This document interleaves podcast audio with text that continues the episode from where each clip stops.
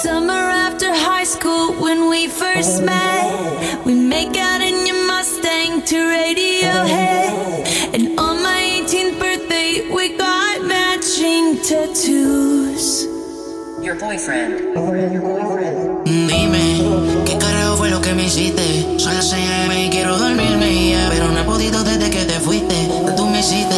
Hey, ma, ¿cómo te saco de aquí? Llego a la disco y solo pienso en ti. Lo que hicimos yo no quiero olvidar.